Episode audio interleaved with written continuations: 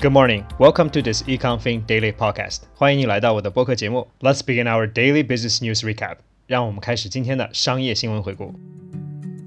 早上好，今天是二零二二年一月二十日，星期四。Today is Thursday, January twentieth, twenty twenty two. We are wrapping up this week's regular program with some latest news from the global market. 今天是本周的最后一期日常节目，让我们一起了解一下最新的全球市场动态。The first story comes from CNBC. Nasdaq falls 1% Wednesday to close in correction territory, off 10% from its November record. The Nasdaq Composite fell again on Wednesday, bringing its decline from its November high to more than 10%, as investors continue to dump tech shares as interest rates spike to start the new year. The second one is reported by Reuters. Wall Street sell-off deepens. Nasdaq confirms correction. Wall Street's main indexes ended sharply lower on Wednesday, with the tech-heavy Nasdaq confirming it was in a correction after a diverse set of corporate earnings and as investors continue to worry about higher US Treasury yields and the Federal Reserve tightening monetary policy. The third piece is published by the Wall Street Journal. Nasdaq falls more than 1%, entering correction territory. US stocks gave early gains and turned lower, extending a recent stretch of losses that have pulled major indexes down to start the year. The fourth story is from the Associated Press. Airlines cancel some flights after reduced 5G rollout in US. Some flights to and from the US were canceled on Wednesday even after AT&T and Verizon scaled back the rollout of high-speed wireless service that could interfere with aircraft technology that measures altitude. The last story is reported by CNN. Europe rolled out 5G without hurting aviation.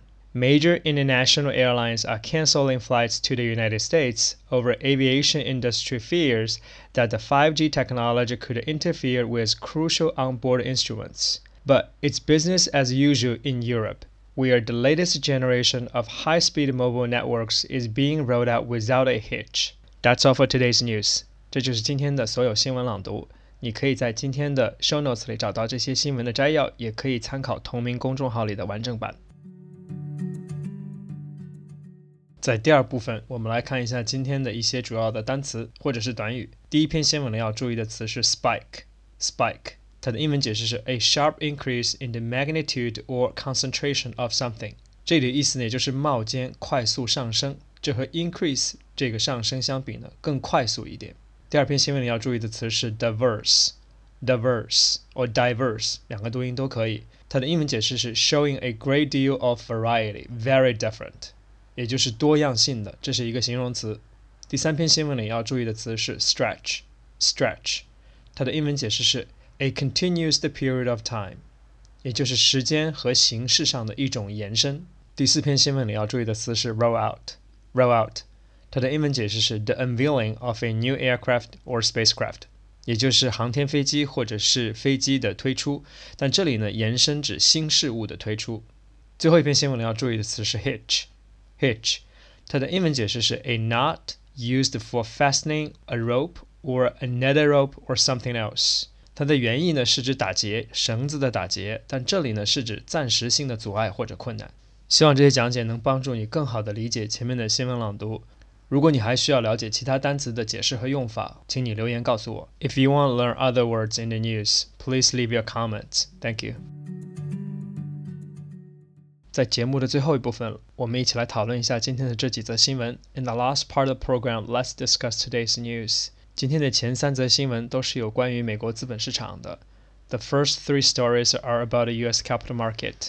Nasdaq drops more than one percent on Wednesday. 纳斯达克呢，在昨晚的交易里下跌了超过百分之一，也是从它十一月份的高点下跌了近百分之十。Nasdaq is more than ten percent of its November high. 由于通胀和美联储加息的这个 concern。美国股市开始了下跌，纳斯达克因为是所谓 tech stock heavy，有很多科技股，所以下跌的是最严重的。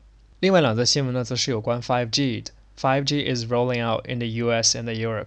5G 呢正在美国和欧洲展开，但是美国呢由于航空公司的反对，现在 Verizon 和 AT&T 都延迟了它的 5G 的计划，因为航空公司说呢，5G 的设备可能影响到飞机的飞行安全。但同时呢，Europe doesn't have that problem，欧洲呢却没有这样的问题，欧洲做的相对要好很多。所有的 business as usual in Europe，这两个地方呢形成了比较鲜明的对比。好，希望这些讨论呢能帮助你更好的理解今天的新闻朗读。That's all for today's program. Thank you for listening, and I will see you tomorrow. 非常感谢你的收听，我们明天再见。